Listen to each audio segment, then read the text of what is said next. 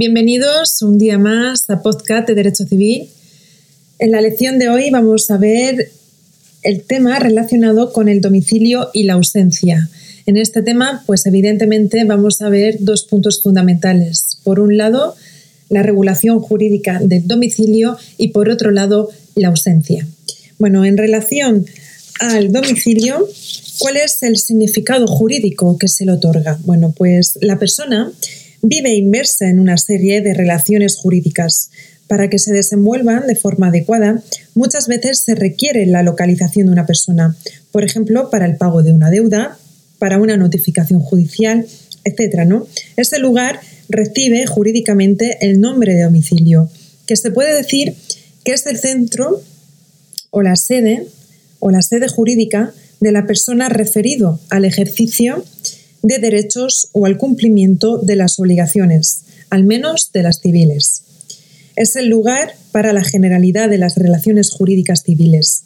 El que el derecho fije un domicilio concreto no significa que no se pueden hacer relaciones, no se puedan hacer relaciones fuera de ese domicilio jurídico, pero es importante fijar un lugar de referencia con independencia de estar en un sitio u otro. El domicilio no solo tiene trascendencia desde un punto de vista civil. De hecho, la Carta Magna reconoce la, inviolabilidad del domicilio o el derecho a elegir libremente la residencia en su artículo 19.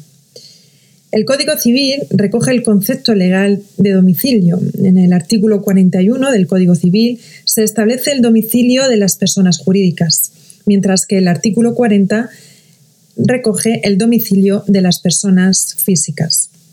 Para el ejercicio de los derechos y el cumplimiento de las obligaciones civiles, el domicilio de las personas naturales es el lugar de su residencia habitual y, en su caso, el que determine la ley de enjuiciamiento civil. Eso es lo que establece ese artículo 40 del Código Civil. Cuando la ley habla del lugar, dependerá, dependerá de la situación que se regule o se esté, o se esté dando, ¿no? Eso va a depender de la forma que haga referencia al domicilio. En los artículos relativos a la, nacionalidad, el lugar de residencia habitual se identifica con el país, mientras que en lo relativo a la vecindad civil se identifica con la comunidad autónoma. En otros casos puede ser el hogar. El concepto de residencia em, quiere decir que esté arraigado en un determinado lugar. El concepto de habitual implica, evidentemente, una permanencia. Se le denomina domicilio general, real o voluntario. Por un lado, general, porque es el lugar de localización de las personas para la generalidad de las actividades jurídicas. Frente a este domicilio general se opone el domicilio especial, como el fiscal o el procesal. Por otro lado, es un domicilio real, porque se requiere hacer hincapié en, que es donde realmente reside de forma efectiva esa persona. Y por último, es voluntario porque es el fijado libremente por la persona, en principio, ¿no? Pues bien, junto a este domicilio general hay otro tipo de domicilios. Por un lado está el domicilio constitucional, que tiene como finalidad fundamental el respeto a un ámbito de vida familiar y privado desde el momento en que la Constitución española reconoce en su artículo 18 la inviolabilidad del domicilio, salvo en caso de flagrante delito. Por otro lado está el domicilio legal, podría considerarse el establecido en el artículo 40 del Código Civil. Se reserva para los casos en los que la ley fija un domicilio con independencia de cuál sea la residencia habitual por ejemplo, el artículo 40 en el párrafo segundo del Código Civil establece que en el caso de los diplomáticos será el último que hayan tenido en España. En tercer lugar, podemos hablar de domicilio familiar, que es donde conviven los cónyuges mientras vivan juntos y el de los hijos. Tiene determinadas consideraciones en relación al mismo. Y por último, también podemos hablar de un domicilio electivo o por designación, que es aquel que para determinados efectos puede elegir el interesado o las partes de un negocio jurídico, por ejemplo, para el cumplimiento de un contrato. solo se escoge para unos efectos concretos y en relación a esos efectos desempeña una función como el domicilio general. Se podría decir que es más bien una derogación del domicilio habitual. Hay quien considera que es una domiciliación y no un verdadero domicilio. Bueno, pues dicho esto, vamos a pasar al segundo punto de la lección, que es el referente a la ausencia. Este tema, el tema de la ausencia, es importante, eh, bueno, todos los temas lo son, ¿no? Pero este, mm, por las peculiaridades que tiene y por el propio trato que le da eh, el Código Civil, merece, merece de, una, de un merecido estudio. Por eso es un poquito más extenso, pero bueno, en fin, voy a intentar ser lo más eh, clara y concisa posible en relación a este, a este tema, al tema de la ausencia. Bueno, em, desde el punto de vista jurídico, lo que importa no es solo esa, no es solo es esa no presencia, sino que lo que, lo que es trascendente es que la persona que no está presente no no se sabe dónde está. Eso es lo relevante con el tema de la ausencia. Es decir, no hay noticias de esa persona, es independiente de que esa ausencia sea voluntaria o involuntaria. La trascendencia para el derecho se traduce en la necesidad de que el derecho intervenga de alguna manera porque la suerte del, del desaparecido no puede ser una incógnita de forma permanente.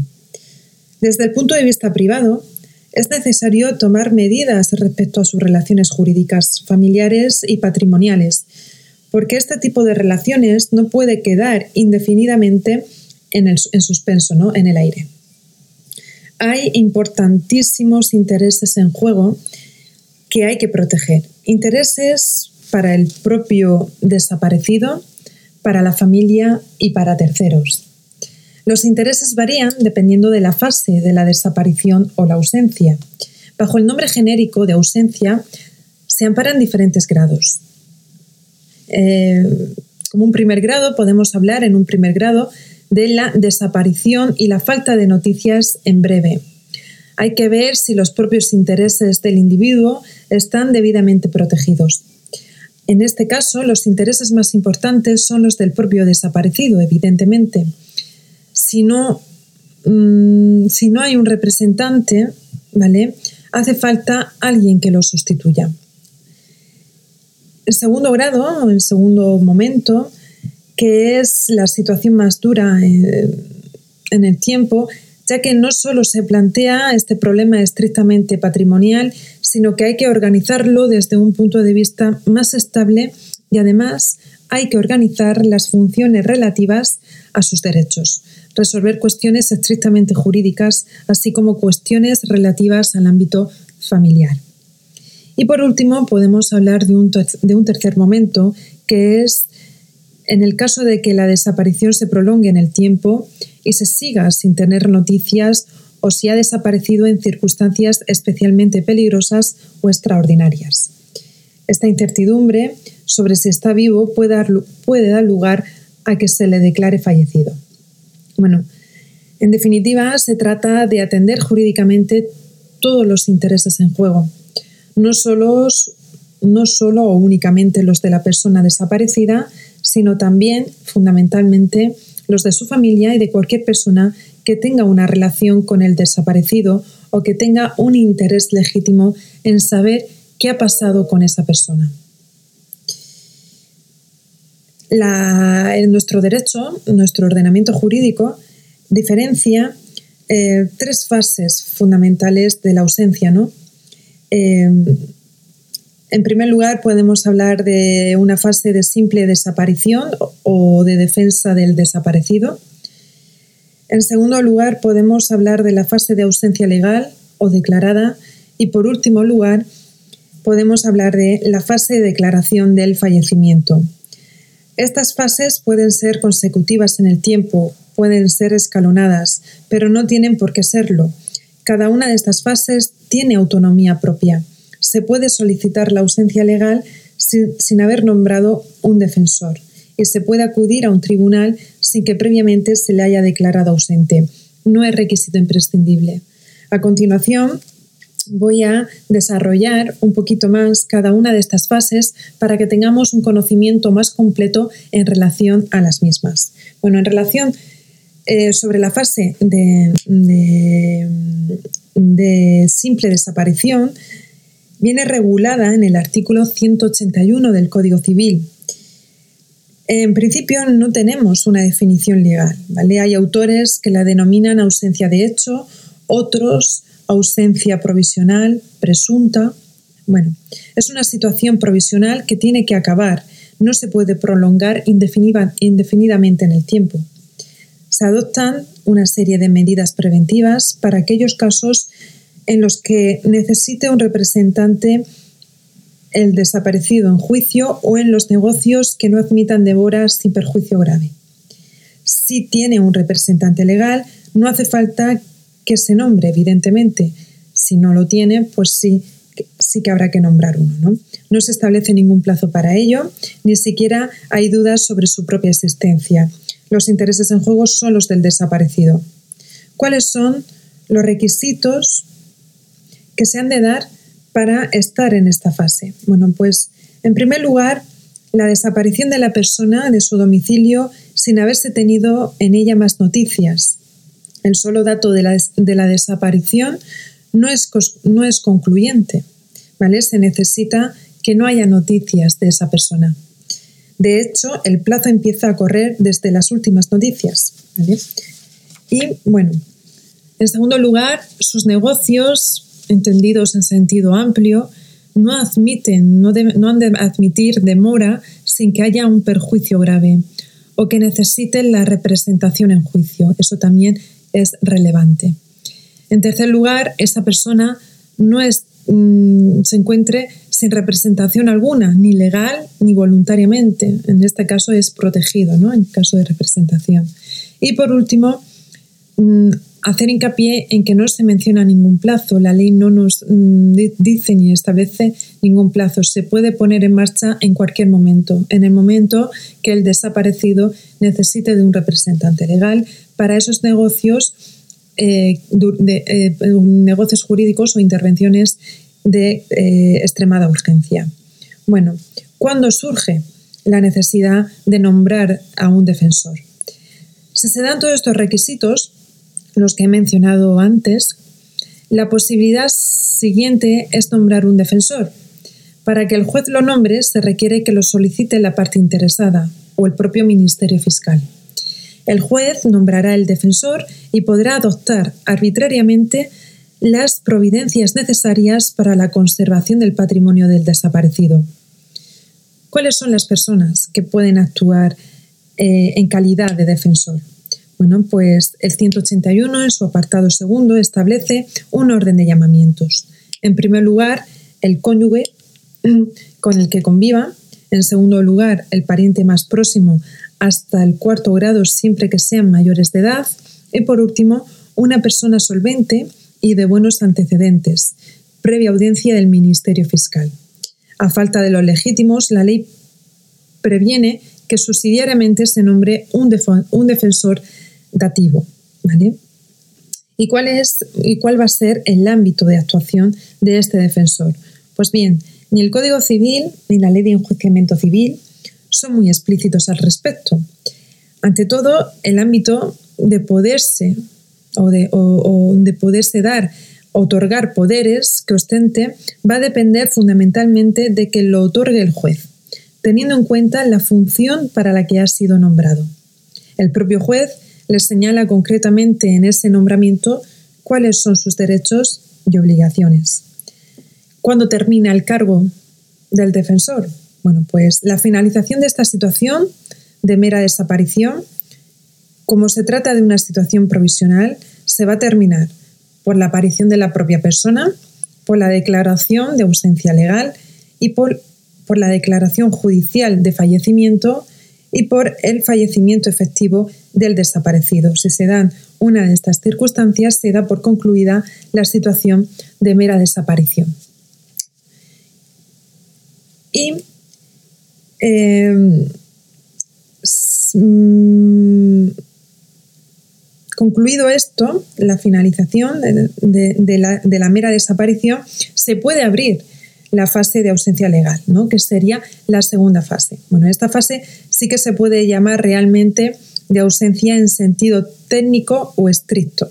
Se diferencia de la fase anterior en que requiere una resolución judicial que la, que la decrete, se exige un tiempo determinado de, desaparición y sin duda eh, hasta que de, la propia existencia de la persona porque ha transcurrido bastante tiempo, ¿no? Digamos que se duda eh, de su existencia. Por este motivo, los intereses han de organizarse de una forma más estable o continua. Además, además se defienden eh, intereses no solo del desaparecido, sino también de quienes tienen relación con el propio desaparecido. Pueden darse dos situaciones distintas. Por un lado, que haya habido un nombramiento previo de un defensor. En este caso, el defensor continuará con sus funciones hasta que haya una declaración judicial al respecto durante su ausencia. Y, por otro lado, que no se haya nombrado un defensor previamente. De ser así, el juez acordará una serie de medidas con carácter provisional hasta que se pronuncie sobre la declaración de ausencia. ¿Cuáles son los requisitos legales para poder declarar judicialmente la ausencia de una persona? Bueno, pues en primer lugar, la persona ha de haber desaparecido de su domicilio o de su última residencia durante un periodo de tiempo. Deberá haber transcurrido al menos un año desde la desaparición o de la falta de noticias, siempre y cuando no hubiera dejado un apoderado con facultades para administrar todos sus bienes. Así lo establece el apartado primero del artículo 183 del Código Civil. Si administra parte de sus bienes, estará en este requisito, ¿no? En segundo lugar, que haya transcurrido tres años desde las últimas noticias de una persona o su desaparición, siempre y cuando hubiera dejado un apoderado que administre todos sus bienes. Si se da alguno de estos requisitos, es posible la declaración de ausencia, que supondrá que la persona sea declarada, ausente. Es decir, los requisitos permiten iniciar el procedimiento para la declaración de ausencia. ¿Cuáles son las personas obligadas a promover esta declaración de ausencia legal? Bueno, pues vienen reguladas en el 182 del Código Civil y son, en primer lugar, el cónyuge del ausente que no esté separado, los parientes consanguíneos hasta el cuarto grado, en tercer lugar, el Ministerio Fiscal de oficio no. No se establece ningún orden, no se establece sanción en el caso de que no lo hagan.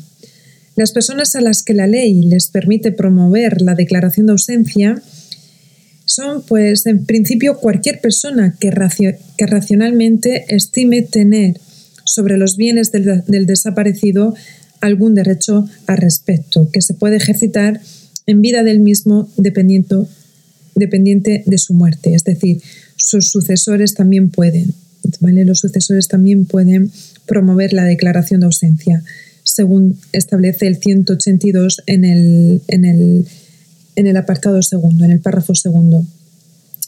Esta, esta, declaración de ausencia es un procedimiento de jurisdicción voluntario que está dirigido a que el juez llegue al convencimiento de que existen los requisitos legales para que se dé la declaración de ausencia. Si estima que es así, pues evidentemente dictará un auto de declaración de ausencia y nombrará un representante.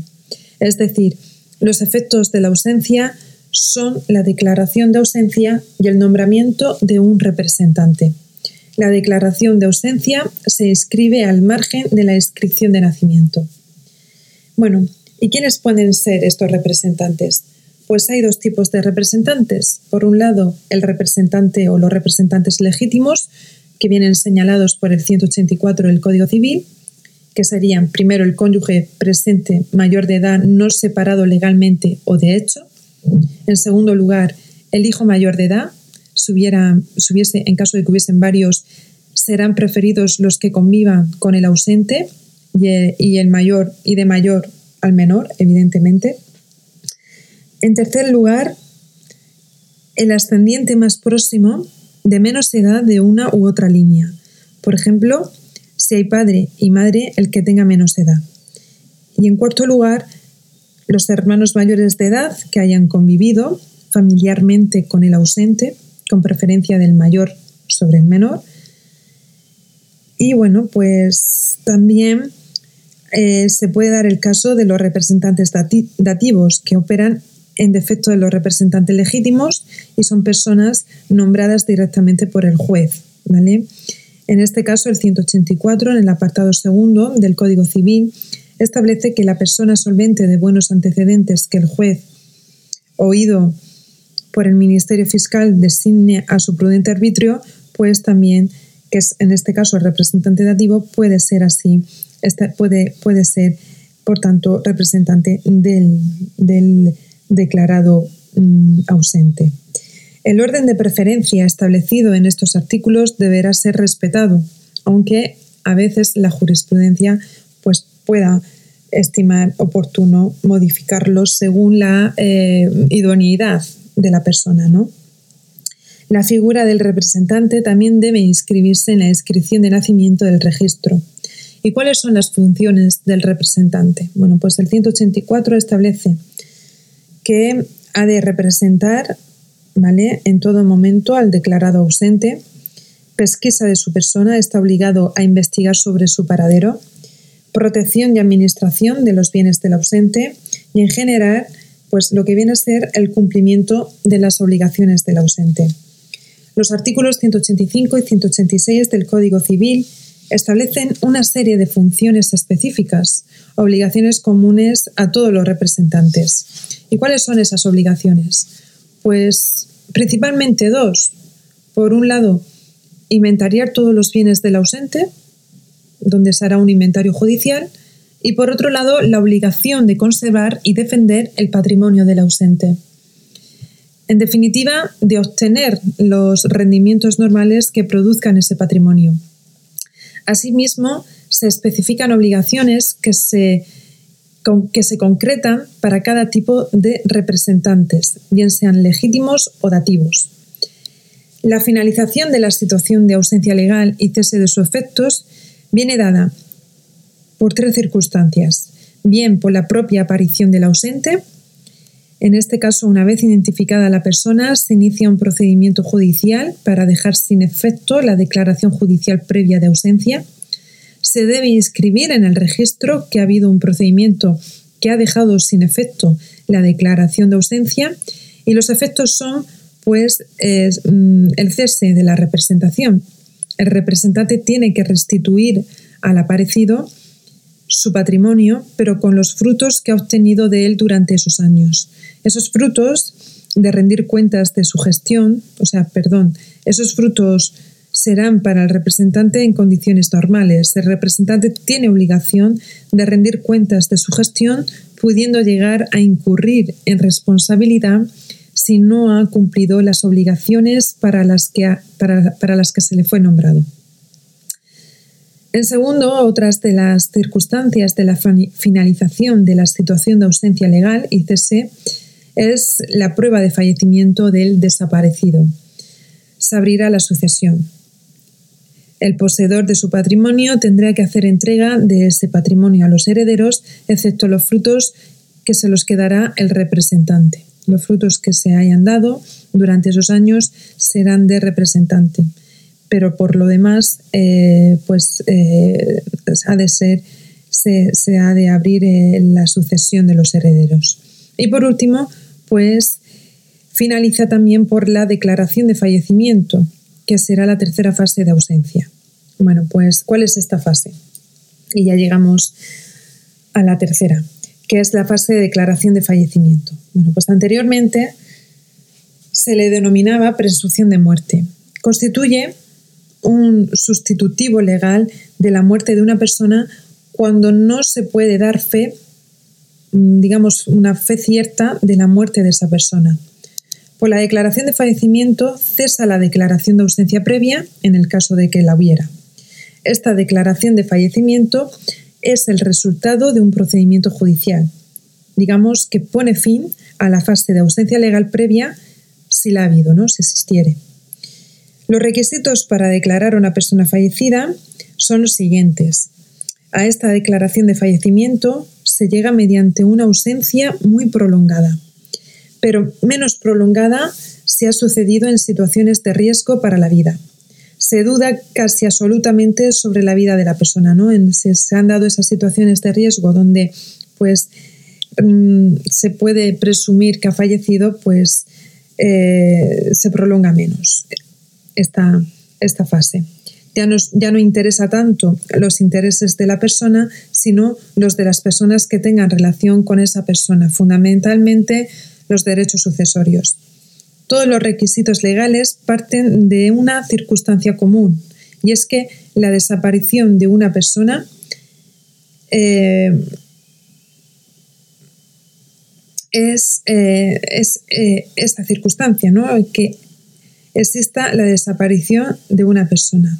Para ver cuáles son los plazos hay que distinguir entre los supuestos en los que se da una separación prolongada producida en circunstancias normales y por otra parte cuando se da una desaparición más corta con riesgo de muerte para la persona.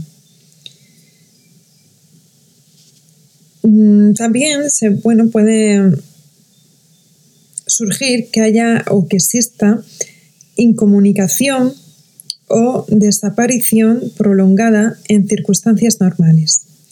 El artículo 193 del Código Civil establece que procede la declaración de fallecimiento o bien transcurridos 10 años desde las últimas noticias del desaparecido, desde su desaparición, o bien el plazo se acorta y solo se exigen 5 años cuando al cumplirse esos 5 años el ausente hubiera ya cumplido la edad de 75 años. Estos plazos de 10 y 5 años, conforme al artículo 193, apartado segundo del Código Civil, se computan desde que acaba el año natural en que desaparezca esa persona. Se considerará el 1 de enero del año siguiente como el primer día en que ha desaparecido. Eso es una norma general. También puede darse de que el caso de que la desaparición en la que existe un riesgo, digamos, un riesgo real para la vida de esa persona. En este caso, en el caso de que exista un riesgo real para la vida de esa persona, los plazos se acortan considerablemente. Así lo establece el 193 en su apartado segundo y el 194 del Código Civil. Cuando se ha cumplido un año, contando desde la de fecha a fecha, de un riesgo inminente de muerte por causa de violencia contra la vida, siempre y cuando esa persona se haya encontrado en esa situación en ese momento. Por ejemplo, pues un supuesto es un atentado terrorista.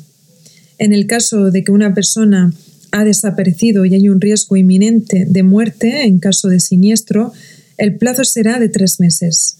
Por siniestro hemos de entender aquí siniestros producidos por accidentes laborales o catástrofes naturales, como pudieran ser inundaciones, tormentas de montaña, etc. El cómputo se hace de fecha a fecha también.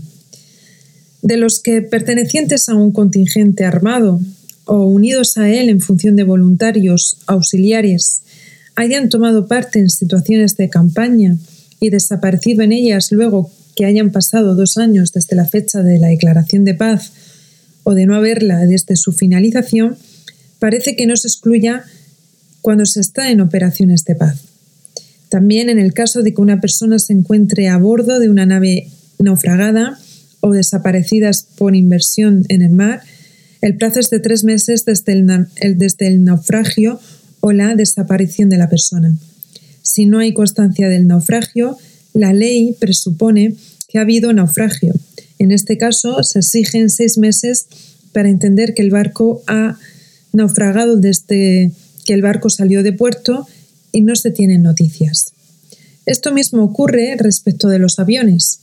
Cuando una persona se encuentre en una aeronave sin estrada, Si hay constancia del siniestro, el plazo es de tres meses y si no hay certeza absoluta del siniestro, pero ha desaparecido, hay una presunción del siniestro, el plazo es de seis meses. Bueno, si se dan estas circunstancias, no dan lugar a que se declare el fallecimiento de una persona, sino que permiten a personas legitimadas acudir a un procedimiento judicial para que el juez compruebe que es cierto y decrete la declaración de fallecimiento. ¿Y cuál es el procedimiento que se ha de seguir para hacer constar, para que se decrete esa, esa declaración de fallecimiento? Bueno, pues de nuevo el procedimiento es de jurisdicción voluntario.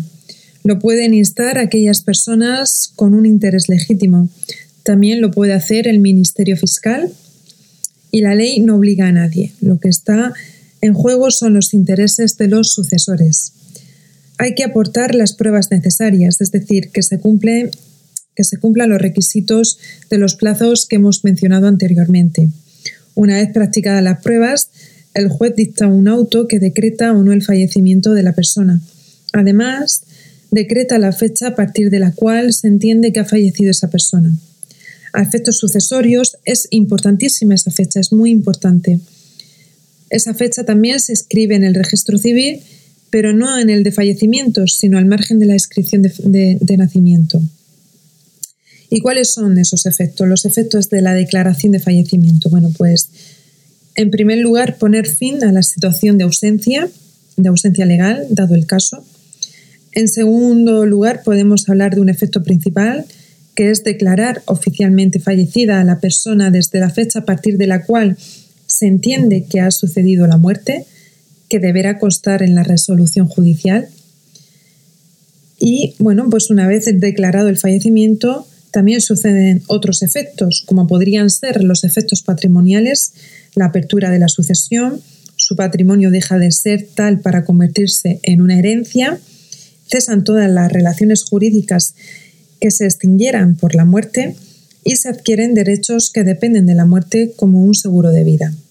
Y luego también pues suceden efectos familiares, donde se extingue la patria potestad y la disolución del matrimonio. En relación a la apertura de la sucesión, hay que saber cuál es la fecha a partir de la cual ha sucedido la muerte, porque la sucesión se abre cuando la persona muere. Es importante para ser heredero, ya que para serlo hay que sobrevivir al causante.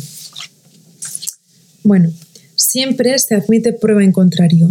Si luego hay prueba de que muere en otra fecha, se destruye la presunción establecida por el juez, sin problema.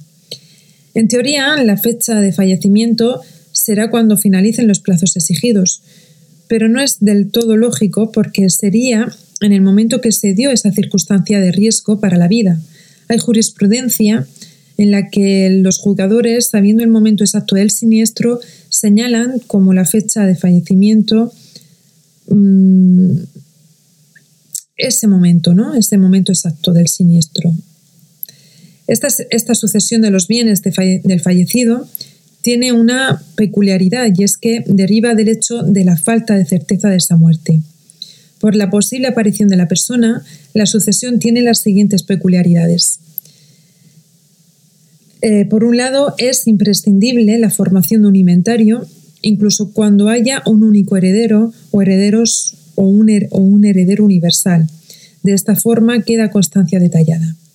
Igualmente, los herederos pueden disponer a título oneroso de esa herencia, pero no pueden disponer a título gratuito durante los primeros cinco años desde que lo recibe.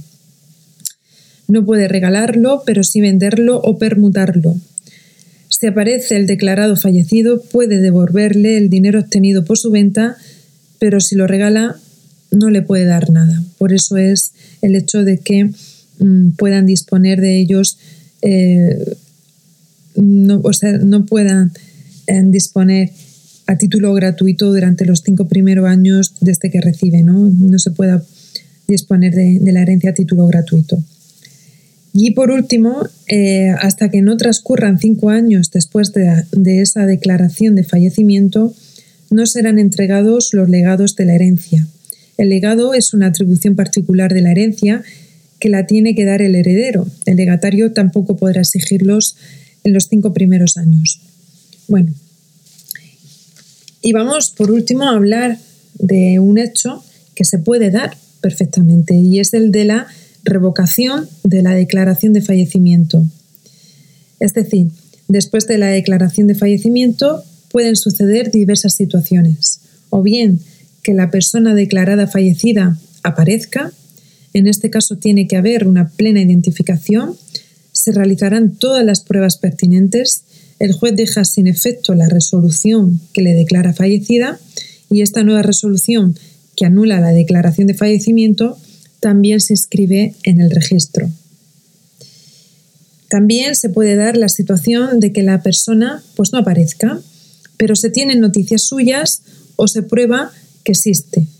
Se debe notificar al declarado fallecido el auto de declaración de fallecimiento requiriéndole para que se, presente y presente las pruebas que permitan identificarlo. Como el juez ya tiene noticia de que no ha muerto, por ello, tras estudiar las pruebas junto con el Ministerio Fiscal, dictará un nuevo auto resolviendo o bien manteniendo la declaración de fallecimiento o bien revocando el auto anterior. Si el juez decide dejar sin efecto el auto anterior, la persona recobra sus bienes en el estado en que se encuentren. Se revoca la sucesión, por tanto. Y si los herederos han comprado bienes con dinero obtenido de la venta de un bien heredado, se le entregarán esos bienes no puede reclamar los rendimientos, ni frutos, ni rentas de esos bienes, a no ser que se demuestre la mala fe del heredero. No tiene efectos de cara a la disolución del matrimonio. Y por último, se puede dar la situación de que se pruebe que efectivamente ha muerto.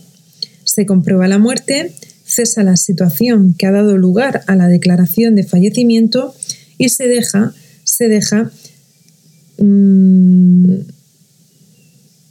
eh, se deja, digamos, se cesa la situación que ha dado lugar a la declaración de fallecimiento y se fija la fecha exacta de la muerte, que puede coincidir o no con la declaración de fallecimiento.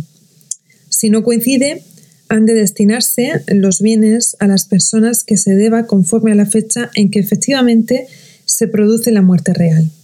Si coincide la fecha, pues se acaban las limitaciones que se han fijado para la sucesión. Pues bien, dicho esto, damos por concluido el tema de hoy, la, lección 12 en relación a el domicilio y la ausencia. Bueno, espero que ha sido un tema un poquito largo, pero mm, muy relevante, ¿no? Muy, muy interesante a efectos jurídicos. Una vez más, espero y deseo que os encontréis bien, con mucha energía y con mucha fuerza y mis mejores deseos para estos días. Que ya pues a ver si termina pronto la situación y podemos retomar la normalidad y, la, y, nuestra, y nuestra, nuestro rumbo. Muchísimas gracias una vez más por escucharme y lo dicho, nos escuchamos pronto. Un abrazo, un fuerte abrazo para todos.